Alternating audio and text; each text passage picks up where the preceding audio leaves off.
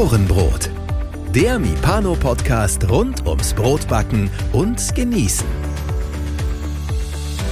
Hier erfährst du alles, was du wissen solltest, um ein gutes, gesundes und leckeres Brot selbst zu Hause backen zu können.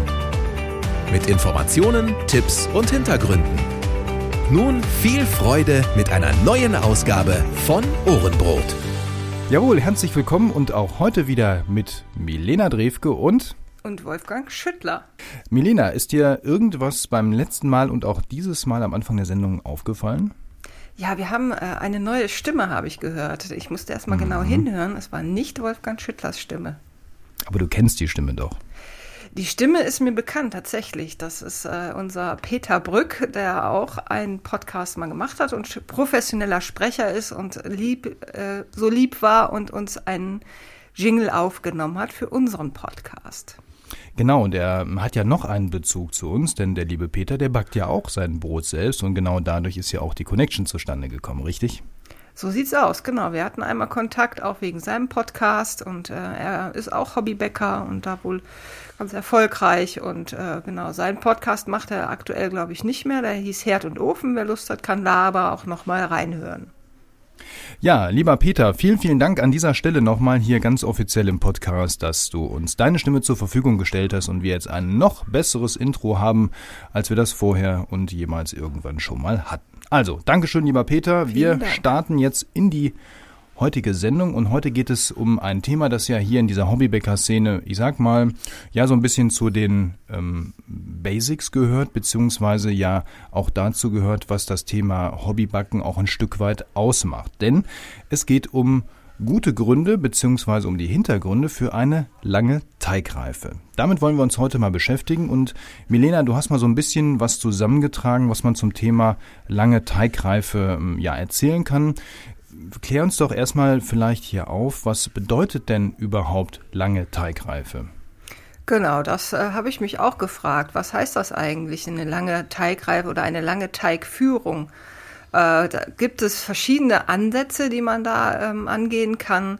Also äh, zum Beispiel laut der Uni Hohenheim ist es so, dass ähm, zwei bis drei Stunden Teigreife ausreichen, um zum Beispiel diese FODMAPs, das sind äh, Reizstoffe in den Mehlen, ähm, ausreichend zu minimieren, die äh, bei manchen Menschen so ein Reizdarmsyndrom auslösen können. Also da würde schon laut de deren Aussage eine Reife von zwei bis drei Stunden ausreichen. Ob das jetzt schon unter lange Teigführung äh, bei manchen dann gilt, unklar. Also ich würde eher sagen, ähm, eine lange Teigreife bezieht sich dann auf wirklich den Hauptteig, der dann sehr, sehr lange geht. Es gibt dann noch eine, das Prinzip von Lutz Geisler, dieses All-In-Prinzip über 24 Stunden, wer das kennt, äh, die zwei Bücher. Ähm, na, wie heißen sie? Diese Perfektionsbücher. Brotbacken ne? in Perfektion genau. mit Hefe und Brotbacken in Perfektion mit Sauerteig. Die arbeiten alle nach dem Prinzip, man gibt minimalst Hefe beziehungsweise Sauerteig äh, in den Teig und lässt diesen Teig 24 Stunden reifen. Ähm, das funktioniert mit der Hefe sehr, sehr gut, äh, mit, mit Sauerteig so mäßig. Ähm, das habe ich schon mal äh, sehr oft ausprobiert. Eigentlich finde ich das Prinzip super, gerade mit der Hefe, wollte das auf Sauerteig übertragen. Äh, funktioniert nicht so gut, weil die Enzyme tatsächlich dann ähm, über die lange Zeit mehr wirken, als es bei Hefe der Fall ist. Also die Brote gehen nicht so locker auf, wie das dann bei Hefe der Fall ist. Also das wäre dieses 24-Stunden-Prinzip. Das würde ich schon mal unter einer sehr langen Teigführung abhaken. Äh, dann gibt es äh, dann tatsächlich auch noch mehr als 24 Stunden Reife. Das ähm, ist allerdings schwierig. Äh, darunter fallen dann eher so Pizza Baguette, also Klebe, kleberstarke, enzymarme Mehle. Die kann man dann auch durchaus 48, es gibt sogar auch 60 und 72 Stunden Teigreife ähm, so lange gehen lassen. Da äh, habe ich jetzt durch meinen Betrieb, den ich neu habe, auch was sehr, ähm, ja nicht lustiges, aber schon Absurdes erlebt. Also da wurde wohl von einem Heilpraktiker empfohlen, ein Brot, ein Sauerteig, Roggensauerteigbrot mindestens 48 Stunden lang zu führen, damit das äh, noch gut verdaulich sein soll. Ähm, also da ähm, kursieren im Moment sehr absurde ja, Vorstellung, äh, wie lange Brot dann tatsächlich reifen muss und soll. Ähm, auch eine äh, Kollegin erzählte, dass die Menschen zu ihr in den Laden kommen und sagen, also mein Brot muss mindestens 48 Stunden gereift sein, sonst kann ich das nicht gut vertragen, sonst ist es nicht bekömmlich. So ein bisschen wie beim Käse, ne? Schön äh, vier Wochen gereift und dann ist er gut. Ne? Ja, genau. Ähm, aber wa was ich nochmal, oder wo ich nochmal darauf hinweisen wollte, das ist ja, glaube ich, auch nochmal ein wichtiger Unterschied zwischen diesen Zeiten, wenn man jetzt hört, okay, so ein Lutz Geister mit seinem Perfektionsprinzip 24 Stunden, das gilt natürlich für Raumtemperatur, so um 20, 22 Grad und das Richtig. sagt er ja auch selber selber, diese Parameter, die müssen natürlich schon ziemlich gut eingehalten werden. Auch die die Sauerteige oder das Anstellgut, was dabei gemischt wird, das muss auch schon einen gewissen, naja, ich sage jetzt mal Charakter und auch eine gewisse Reife haben, damit mhm. das da drin auch wirklich funktioniert. Das ist natürlich ähm, nicht immer einzuhalten. Auch Sommer, Winter alleine, da haben wir schon, und da sagt er ja auch, da muss man eben auch auf die Zeit gucken. Dann werden aus 24 Stunden auch mal 16 Stunden im Sommer oder so. Ja, und bei richtig. diesen ganz langen Führungen, 48 Stunden, 72, was auch immer, das geht ja alles über den Kühlschrank, oder? Richtig, also das nochmal genau. so als Einstieg jetzt wichtig, nicht, dass jetzt jemand denkt, ja, wie machen die das? Mhm. Da ist natürlich die Temperatur im Spiel, aber ich denke, auf das Thema ähm, Stellgrößen gehst du ja gleich nochmal ein bisschen ein, oder? Ja, ja, genau. Diese mh, hm, verschiedenen Führungsarten, klar. Also man kann natürlich auch über 24 Stunden äh, im Kühlschrank führen, dann ist natürlich auch die, dann ist die Hefe- oder Sauerteigmenge dann auch eine andere. Also das muss man dann immer auch so ein bisschen anpassen. Äh, das ist auch die Herausforderung natürlich. Also man kann auch ähm, 24 Stunden, wie gesagt, im Kühlschrank fühlen oder 48 Stunden äh, Raumtemperatur, das wird nicht funktionieren. Also das ist ganz klar. Ähm, ich wollte noch auf eine Teigführungsart eingehen und das ist eigentlich so das Übliche, wie wir alle oder wie viele äh, grundsätzlich backen. Wir stellen einen, einen, Sauerteig an, wir machen einen Vorteig mit Hefe, einen Bieger, einen Pulisch, lassen die beiden oder lassen Vorteige zwölf Stunden gehen und äh, gehen dann in eine, morgens meinetwegen in eine kürzere Teigführung. Wobei das auch wieder die Frage ist, ist das eine kurze, wenn ich dann mit dem Sauerteig und dem Vorteig reingehe und vielleicht noch ein bisschen Hefe dazusetze, dann geht mein Brot, wie eben von Uni Hohenheim empfohlen, zwei, drei, vielleicht auch vier, fünf Stunden, je nachdem. Äh, für, ist das dann auch schon eine lange Teigführung oder ist es, ist es eine kurze? Also in meinen Augen ist durch diese Vorteigführung kann man das auch schon als lange Teigführung bezeichnen, weil man ja dann im Grunde den Teig schon vorher anstellt. Ein Teil davon zumindest. Wollte ich gerade sagen, aber es ist ja nur ein Teil, weil das, was ich im Hauptteig ja zugebe, also das frische Mehl, da sind ja diese Footmaps ja dann auch drin. Die sind ja dann quasi noch bei Null sozusagen oder bei 100, wie man es auch sehen möchte. Und da fängt ja dann erst der Abbauprozess an, in dem Moment, wo ich das zusammenmische ne, und dann diese Reaktionen stattfinden. Und Richtig, wenn dann natürlich zwei Stunden später, dann ist es ja im Prinzip wieder so eine ja, so eine Halbkurzgare, äh, Halblanggare, wie auch immer. Ja, genau. Wobei du natürlich dann äh, durch diese Vorteigführung, je nachdem mit wie viel du reingehst, äh, ja schon auch ähm, Abbau der FODMAPs äh, angegangen bist mit dieser, mit diesen Vorteigen. Eine Vorverquellung hat stattgefunden der Mehle. Insofern äh, wird da schon ein niedrigerer Anteil der FODMAPs vorhanden sein. Mhm. Jetzt ganz laienhaft mal gesprochen, ne? aber zwei Stunden, wenn man mit Vorteigen arbeitet und jetzt nicht mit einem Klümpchen Hefe dann noch da reingeht, dann ist man ja schon bei diesen zwei Stunden. Und so arbeiten die meisten Rezepte, zumindest von den Bloggern, die wir jetzt so bei Mipano dann auch äh, unterstützen, die arbeiten ja nach dem Prinzip. Insofern ist auch nach zwei, drei Stunden äh, eine gute Frischhaltung gegeben, einfach weil man mit Vorteigen reingegangen ist und dann eben auch der Abbau der FODMAPs gewährleistet. Also ich würde sagen, eine kurze Teigführung wo man jetzt wirklich dann auch Probleme bekommen könnte, ist dieses, ich gehe ohne Vorteile rein, ich nehme Klumpen Hefe, einen ganzen Würfel und lasse meinen Teig dann nur ein, anderthalb Stunden gehen. Meinetwegen auch diese zwei Stunden. Also ein Brot, das mit einem Würfel Hefe dann zwei Stunden gegangen ist, macht dann auch nicht wirklich Spaß. Und da muss man dann auch unterscheiden zwischen äh, der Frischhaltung und äh, der Wertigkeit eines Brotes dann bei der kurzen und der langen Teigführung, ganz unabhängig davon, ob eben FODMAPs abgebaut sind oder nicht. Mhm. Also vertragen tut man es wahrscheinlich nach den zwei Stunden schon. Macht das dann nach dem Tag noch Spaß? Hm, das ist eben dann die Frage. Ne? Ja, jetzt ist ja so, du hast es ja jetzt schon so hier und da immer äh, angesprochen, die Stellschrauben für eine lange oder kurze Teigreife sind ja dann zum einen eben die Beigabe von Lockerungsmittel, das kann jetzt der rein der Sauerteig sein, das kann jetzt nur die Hefe sein, das kann auch nur ein bisschen beides sein, je nachdem welches Rezept man da backt. Ähm, ist das denn die jetzt die einzige wahre Stellschraube, dass ich sage, ich gebe viel oder wenig von dem, ich sag mal, Mikroorganismen da rein oder kann ich ähm, kurz und lange Teigführung noch anders stellen? Ja, ähm, man kann das vielleicht jetzt auch noch mal kurz aufdröseln in die zwei verschiedenen Garen, die wir ja haben. Also wir haben eine, eine Stockgare und wir haben eine Stückgare. Ähm, und bei beiden kann man Stellschrauben stellen. Sowohl, also klar, bei der Stockgare geht's dann nur um das, äh, um die Menge Anstellgut oder Triebmittel, die man hat, aber äh, natürlich dann auch über die Temperaturen, ähm, über die, man kann auch mit Enzymen arbeiten, je nachdem, wenn man jetzt ein enzymaktives äh, Mehl hat oder auch enzymaktiv, äh, ent, enzymaktives Malz hinzufügt, kann man dann auch äh, Garen steuern. Ähm, äh, was passiert denn jetzt bei der Stockgare genau? Vielleicht kann man das mal aufdröseln. Also bei der Stockgare ist es so, man knetet den Teig und hat dann die erste Gare, die nennt man Stockgare. Ähm, währenddessen wird das Wasser, äh, verquillt das Wasser, das Mehl das Wasser. Das Klebergerüst kann sich entspannen. Das wurde ja sehr gestrafft während des Knetens.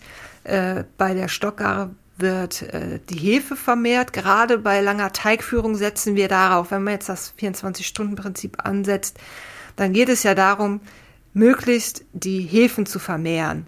Ne, man geht da irgendwie mit 0,3, 0,5 Gramm frischer Hefe rein. Da fragt man sich ja so, das kann doch gar nicht funktionieren. Doch, das funktioniert, indem man eben sich diesem Leben, Lebewesen Hefe annimmt und sagt, wir wollen, äh, dass eben diese Zellteilung stattfindet. Ganz wichtig dabei, muss Sauerstoff zur Verfügung stehen. Wenn man jetzt das luftdicht abdeckt, dann vermehren sich die Hefen nicht, sondern man geht sofort in so eine sogenannte Hefegärung. Das heißt, bei diesem 24-Stunden-Prinzip ist es tatsächlich ja auch so, dass man eben nach vier, fünf, sechs, sieben, acht Stunden, also ab und in bestimmten Abständen, das, äh, den Teig nochmal dehnt und faltet. Das heißt, man gibt dann nochmal Sauerstoff zu, man verteilt die Wärme äh, im Teig. In der Mitte ist es meistens ja ein bisschen wärmer als dann außen oder, oder umgekehrt, je nachdem, äh, welche Temperaturen herrschen, welche Temperatur man bei der Teigknetung hatte. Das beeinflusst ja alles so ein bisschen auch die Gare. Also wenn man die Hefe vermehren möchte, muss eben dann irgendwann mal ein bisschen Sauerstoff mit rein. Und deswegen ist es so wichtig, in diesen 24 Stunden eben mal den Deckel zu lupfen, ein bisschen zu dehnen und zu falten und dann wieder zuzumachen. Das reicht schon, dass äh, die Hefe dann wieder neuen Sauerstoff hat, um sich weiter zu vermehren. Während dieses Dehnen und Faltens wird natürlich auch der Teig und der Kleber nochmal gestrafft. Das heißt, über die Zeit entwickeln sich dann auch Kleberstränge. Bei diesem 24-Stunden-Prinzip ist es ja tatsächlich auch so, dass man gar nicht äh, den Teig groß knetet, sondern man vermischt alles nur ein bisschen mit, mit der Hand und setzt eben auf, die, auf den Faktor Zeit. Das heißt, über die Zeit mit, gemeinsam mit dem Wasser äh, werden diese Kleber oder Glutenstränge verbinden sich dann automatisch. Das heißt, über die Zeit erhalten wir dann ein straffes Klebergerüst und unterstützen das dann nur mit dem Dehnen und Falten. Ähm, man kann dann entscheiden, bei der Stockgare geht man in eine kühle Führung, geht man in äh, eine kurze Stockgare, dann müsste man äh, die Stückgare ein bisschen verlängern. Also da muss man so ein bisschen gucken, was möchte man eigentlich und wie möchte man es. Und manchmal gucke ich auch einfach, wie habe ich die Zeit. Habe ich eine lange Stockgare, dann müsste ich die Stückgare verkürzen. Und wenn ich eine lange Stockgare ansetze und der Teig sich zum Beispiel schon verdreifacht hat, könnte ich eher auch nicht in eine kalte Teigführung in der Stückgare gehen. Ähm, wo wir dann, dann auch insgesamt der Teig quasi überreif wird, ne? Irgendwann genau, mal, genau. Der hat dann einfach nicht mehr über die Zeit eine kalte Stückgare macht man dann ja auch meistens über 8, 10, 12, vielleicht auch länger, 16, 18 Stunden, mhm. nicht mehr die die Power, um dann im Kühlschrank dann auch aufzugehen. Der hat einfach schon zu viel von äh, dem Teig auch verbraucht. Es könnte sogar dann zu Klitsch führen, wenn es enzymstärkere äh, Mehle sind. Die haben dann einfach den Teig über die Zeit zu sehr abgebaut. Deswegen, ist das denn jetzt? Ich hab, kann ja zum Beispiel sagen, okay, ich habe jetzt irgendwie abends den Teig angesetzt, dann gibt's ja noch diesen Anspringen-Moment, dass ich nochmal eben kurz warte, dass der aktiv wird und so ein bisschen hochkommt. Dann stelle ich ihn in den Kühlschrank, das machen ja viele, mhm. so für 10, 12 Stunden und am anderen Morgen geht's dann weiter und dann habe ich eben im Prinzip diese lange kalte oder kühle ähm, Teigreife gehabt und mache dann in der Regel eine relativ kurze Stückgare hinterher nochmal. Ist das denn, ähm, hat das ich sag mal, einen Einfluss auf das Ergebnis, ob ich zuerst eine kalte, lange Stockgare mache und dann eine kurze, warme Stückgare oder andersrum. Wirkt sich das aus oder ist das im Prinzip egal, wie rum ich das mache? Hast du da Erfahrung? Ähm, ja, also ich habe, mein, mein Liebling ist einfach die, die kalte Stückgare tatsächlich, ähm, weil man direkt aus dem Kühlschrank rausbacken kann. Also man macht, ist natürlich eine Platzfrage oft auch. Ich habe jetzt tatsächlich das Glück, einen schönen großen Kühlschrank zu haben. Aber ähm, wenn man in eine kalte Stückgare geht, ist man flexibel, würde ich mal sagen. Flexibler, als wenn man jetzt in die kalte Stockgare geht. Vom Ergebnis, wenn man es richtig macht, macht, tut sich da nicht viel. Also ob der Teig jetzt in der Stockgare kühl geht oder in der Stückgare. Das Problem bei der kalten Stockgare ist, man müsste im, im Grunde ist es ratsam, den Teig erstmal aus dem Kühlschrank rauszuholen bei der Stockgare, bei der kalten Stockgare, nochmal akklimatisieren zu lassen. Der Teig ist störrischer, wenn du ihn wirklich so kalt verarbeitest. Äh, dann musst du eben gucken, dass er ein bisschen Raumtemperatur schon annimmt. Das dauert so unter Umständen dann äh, eine Stunde.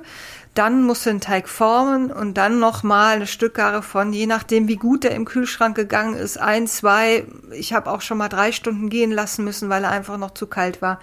Also da ist mir das äh, zu unsicher, wie lange ich dann letztendlich brauche, um dann mein fertiges äh, Brot zu haben. Da ist mir halt einfach vom, vom Handling die Stückgare lieber. Der, okay, das heißt also, du sagst einfach aus praktischen Gründen, genau. machst es lieber andersrum, dann sind die, ich sag mal, die Gebäcke vorbereitet, Ofen an, rein damit und ab Richtig, dafür. Genau. Gut, wunderbar. Ähm, Jetzt ist ja so, wenn ich jetzt ähm, diese, diese ganzen ähm, langen Teigreifen mache, ob ich jetzt zuerst kalt hinterher oder so, was, was hat denn das eigentlich für Auswirkungen? Also das hat muss ja trotzdem im Gegensatz zu der, ähm, abgesehen vom Foodmaps, hat es noch andere Konsequenzen, wenn ich jetzt diese, diese lange Teigreife ansetze? Außer genau. Abbau von Foodmaps. Ja, also wir haben natürlich schon deutliche Vorteile vor allem in der Wasserverquellung. Das Wasser kann viel, das Mehl kann viel besser und länger, hat längere Zeit, dieses Wasser aufzunehmen. Und ein sehr, sehr großer Vorteil ist einfach, wir haben vielfältige Aromen, die sich bilden können über die Zeit. Deswegen mag ich auch sehr gerne die kühle Gare. Also es macht schon einen Unterschied, ob das jetzt in der Raumtemperatur geht oder, oder in den Kühlschrank geht. Ich finde, im Kühlschrank entwickelt sich nochmal viel mehr äh, Aroma, einfach weil es dann auch möglichst, möglicherweise viel, viel längere Zeit noch hat zu gehen. Äh, was ich auch total gut finde, ist, wenn man, kann man mal ausprobieren, wenn man mit dem Poolish in den Kühlschrank geht. Das ist äh, viel fruchtiger, viel, ja, viel milder, als wenn man das bei Raumtemperatur macht. Aber viele sagen doch, da greife ich jetzt mal rein, ähm, mhm. bei äh, gerade Sauerteig, je kälter der geführt wird, desto, ähm, desto ähm, säure, saurer schmeckt der hinterher. Ist das jetzt ein Widerspruch oder habe ich nur irgendwas noch nicht verstanden? Da sind wir jetzt bei einem, einem Nachteil der langen Teigführung. Äh, denn tatsächlich, klar, also je, je länger und je kälter ein Sauerteig geht, desto größer ist die Gefahr, dass äh, ein Sauerteig sauer wird dann. Oder auch der, der Hauptteig oder auch in der Stückgare oder in der Stockgare sauer wird. Deswegen, wenn man ähm, ein Sauerteig oder ein reines Sauerteigbrot über eine kühle Gare äh, gehen lässt, dann sollte man möglichst wenig mit wenig Sauerteig reingehen. Also da besteht dann die Gefahr natürlich nicht so sehr, wie wenn man jetzt mit einem hohen Anteil Sauerteig in, in eine kühle Gare geht, auch weil äh, dann der Teig natürlich zu schnell geht. Aber das ist eben der äh, auch die Herausforderung oder der Anspruch, es ist anspruchsvoller, in dieser, mit Sauerteig in eine lange Teigführung zu gehen, dass er zum einen gut aufgeht, also da muss man schon wissen, wie weit muss meine Stockgare sein, äh, damit das ein, äh, damit ich dann auch in, in, in, in den Kühlschrank in der Stückgare gehen kann. Zum einen wegen der Säure und zum zweiten auch, dass es eben gut gelockertes Gebäck wird. Also da, äh, das ist schon schwieriger zu handeln. Also das wäre so ein Nachteil der langen Teigführung, gerade bei Sauerteig. Gibt es ähm, unterschiedliche Getreidearten, Schrägstrich Gebäcke, also ich sage jetzt mal Roggenbrot versus Weizenbrot äh, und alles, was dazwischen ist, um jetzt mal zwei zu nennen, wo sich eine lange Teigreife ähm, eher vereignet als für andere vielleicht? Also gibt es Sorten, wo du sagen würdest, würdest du niemals eine lange Teigreife machen, das wird nichts? Ähm, ja, also gerade bei, bei Roggen würde ich sagen, ähm, das ist ein sehr enzym starkes Mehl. Ne? Also da sind sehr viel Enzyme mit drin und äh, dadurch ähm, ist eine lange Teigreife eigentlich nicht angedacht. Also bei, gerade wenn du ein reines oder ein Roggenbrot mit einem hohen Roggenanteil nutzt, das funktioniert nicht. Also das war eben auch diese Aussage des, des Heilpraktikers, gehe äh, in eine 48 Stunden Teigführung mit einem Roggensauerteigbrot. Da habe ich ihr gesagt, also das ist fachlich überhaupt gar nicht möglich, äh, da in eine lange Teigführung zu gehen, weil du bekommst ein kompaktes, klitschiges Brot über diese lange Zeit. Das wird technisch einfach nicht funktionieren. Also gerade auch wenn man vielleicht dann mit kleinem Anteil Roggen reingeht, bis 10 Prozent wäre ich da unkritisch, geht's drüber, je nachdem, wenn es dann auch noch frisch gemahlenes Roggenvollkornmehl ist oder so, das kann schon problematisch werden. Also egal, ob ich über eine kalte, lange Teigführung gehe oder über eine ähm, äh, bei Raumtemperatur. Ich weiß, bei diesem 24-Stunden-All-In-Prinzip von Lutz Geisler mit, Sauerteig ähm, macht er das auch mit Roggen über 24 Stunden. Allerdings, ähm, also wie gesagt, habe ich schon ausprobiert, auch über zwölf Stunden habe ich es ausprobiert, mit einem kleinen, geringen Roggen-Sauerteiganteil reinzugehen. Das wird niemals so locker, wie wenn man es eben schnell oder direkt führt. Okay, also Roggen haben wir jetzt geklärt, ist im Prinzip nicht empfehlenswert, kann man mal ausprobieren, aber ähm, das ergibt keinen Sinn, das haben wir verstanden. Das würde ja bedeuten, bei Weizen ist es irgendwie besser. Ne? Du hast ja auch vorhin gesagt, es gibt so Baguette-Rezepte, die so gerne mal 48 Stunden, 72 sogar, wer bietet mehr, ähm, geführt werden. Ist denn da der Weizen grundsätzlich deutlich ähm, empfänglicher für die lange Teigreife und tut es ihm vielleicht sogar gut? Ja, genau. Also äh, Weizen ist auf jeden Fall das, das geeigneteste Mittel, um eben über äh, eine lange Gare zu gehen oder eine lange Gare zu machen. Ähm, Dinkel ist da schon wieder schwieriger, weil es ein relativ schwacher Kleber ist, also ein instabiler Kleber äh, und der dann eher vielleicht auch über die Zeit äh, abbaut. Also das Mittel der Wahl, wenn es um eine lange und über 48 Stunden Teigreife geht, wird man nichts anderes als in Weizen nutzen können, einfach weil es ein kleberstarkes, enzymarmes Mehl ist. Und bei Pizza ist es ja so, da wollen wir ja Aromen haben, da wollen wir ja, dass das möglichst ähm, ja, Charakter hat und äh, sehr würzig schmeckt. Und bei Pizza ist es eigentlich kein Problem. Das geht auf, egal ob das jetzt abgebaut ist oder nicht, weil der so flach ähm, ausgerollt wird, der Pizzateig oder aus, flach gemacht wird, dass äh, die Hitze von unten im Grunde den, den Teig nach oben treibt schon alleine. Also diese, diese Unterhitze, ähm, auch bei Baguette, hilft dann einfach wahnsinnig dem, dem Trieb. Und wenn man jetzt einen ganzen Brotleib draus formt, nach 72 Stunden wäre ich da schon, hm, kann schon kritisch werden, dass, äh, wenn das nicht wirklich ein flach, flach aufliegt und, und nach oben treibt, allein durch die Hitze, hm, weiß ich nicht, ob das funktioniert. Ich habe es noch nicht ausprobiert, wäre ein Versuch wert. Ja, genau. Dann neues, neues Projekt sozusagen. Genau, wunderbar. Ja, also wir können zusammenfassen, lange Teigreife ist sinnvoll, ja, sollte man auf jeden Fall mal in Betracht ziehen, wobei das Thema, was ist eigentlich eine lange Teigführung, da streiten sich die Gelehrten noch ein wenig. Ich glaube, wir können uns mal darauf einigen, alles größer ich sag mal, vier Stunden oder ja, so zwischen zwei und vier Stunden geht's los und ab vier Stunden aufwärts, glaube ich, kann man schon von einer längeren Teigreife reden, oder? Ja, würde ich auch sagen. Also zwei bis drei Stunden äh, finde ich für ein aromatisches Gebäck schon äh, relativ kurz. natürlich, da geht es ja hauptsächlich bei den Gelehrten drum, diese FODMAPs eben, dieses, diese Reizdarmgeschichten mhm. äh, ein bisschen zu reduzieren. Aber für Geschmack, Aroma, äh, für bessere Frischhaltung ist natürlich eine längere Teigführung als zwei bis drei Stunden immer äh, angeraten. Genau, also das kann man machen. Ähm, Roggen eher nicht, Weizen auf jeden Fall geeignet. Dinkel muss man gucken, darf man nicht zu lange machen, das haben wir auch gerade noch verstanden. Und die Stellschrauben sind dann natürlich eben die Anstellgut oder eben Hefemenge, je nachdem, was ich reingebe. Dann ist noch die zweite Variante, eben zu sagen, ich mache noch eine kalte Gare dazwischen oder hinten dran, je nachdem, wie ich rum ich das machen möchte. Wobei du, Milena, ja bevorzugst die kalte Stückgare und dann raus aus dem Kühlschrank, rein in den warmen Ofen. Da genau. hast du genau. mehr Kontrolle Kontrolle übers Gebäck und äh, hast hinten kein Zeitproblem. Das können wir auch nochmal zusammenfassend sagen. Und es ist auf jeden Fall eine lohnenswerte Geschichte. Also wer jetzt das noch nicht ausprobiert hat, dem können wir auf jeden Fall empfehlen, das mal zu machen. Rezepte dafür gibt es ja, ja, wie Sand am Meer. Ne? Wonach muss man gucken? Muss man da extra nach langer Teigreife gucken oder ähm, sehe ich das auch anders?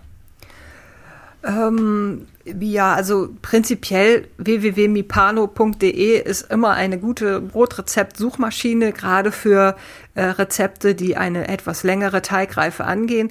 Da überlege ich gerade, wie man da suchen könnte. Ähm, gibt es leider kein Stichwort, da muss man sich dann durch äh, googeln äh, oder durch Mipano durchsuchen. Ähm, da wüsste ich jetzt nicht, wie man da schnell hinkommt. Aber auf Mipano gibt es so viele schöne Rezepte, die eben gerade darauf achten, dass sie eben nicht zu kurz gehen. Genau, und einfach eben auf die Teigreife, auf die Zeiten achten, dann erkennt man das ja schon. Genau. Prima. Melina, vielen Dank für heute. Ähm, ja, wir kommen in 14 Tagen wieder mit dem nächsten Thema. Wenn ihr Fragen habt, wenn ihr ähm, nochmal irgendwie was dazu sagen möchtet, schreiben möchtet, dann bitte eine E-Mail an post.ohrenbrot.de. Das lesen wir alles und äh, von Zeit zu Zeit nehmen wir dann auch die E-Mails hier mal dran, ähm, je nachdem, was da so reinkommt. Wir freuen uns auf jeden Fall darüber und äh, ja, dann sagen wir einfach mal bis zum nächsten Mal. Tschüss und auf Wiedersehen. Oder Tschüss hören. Genau.